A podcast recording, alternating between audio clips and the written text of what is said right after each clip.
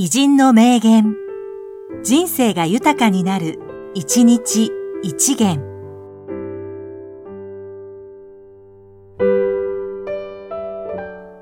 2月18日、津島優子、小説家。不運なことだけど、不運に溺れていると不幸になる。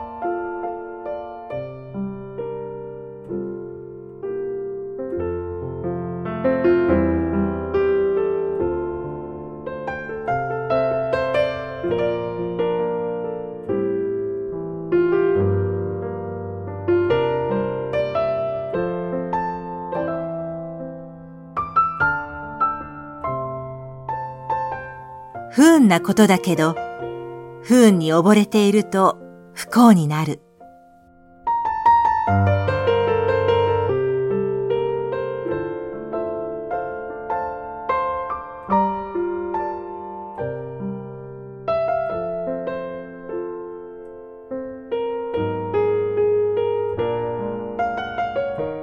この番組は、提供、久常圭一、プロデュース、声ラボでお送りしました。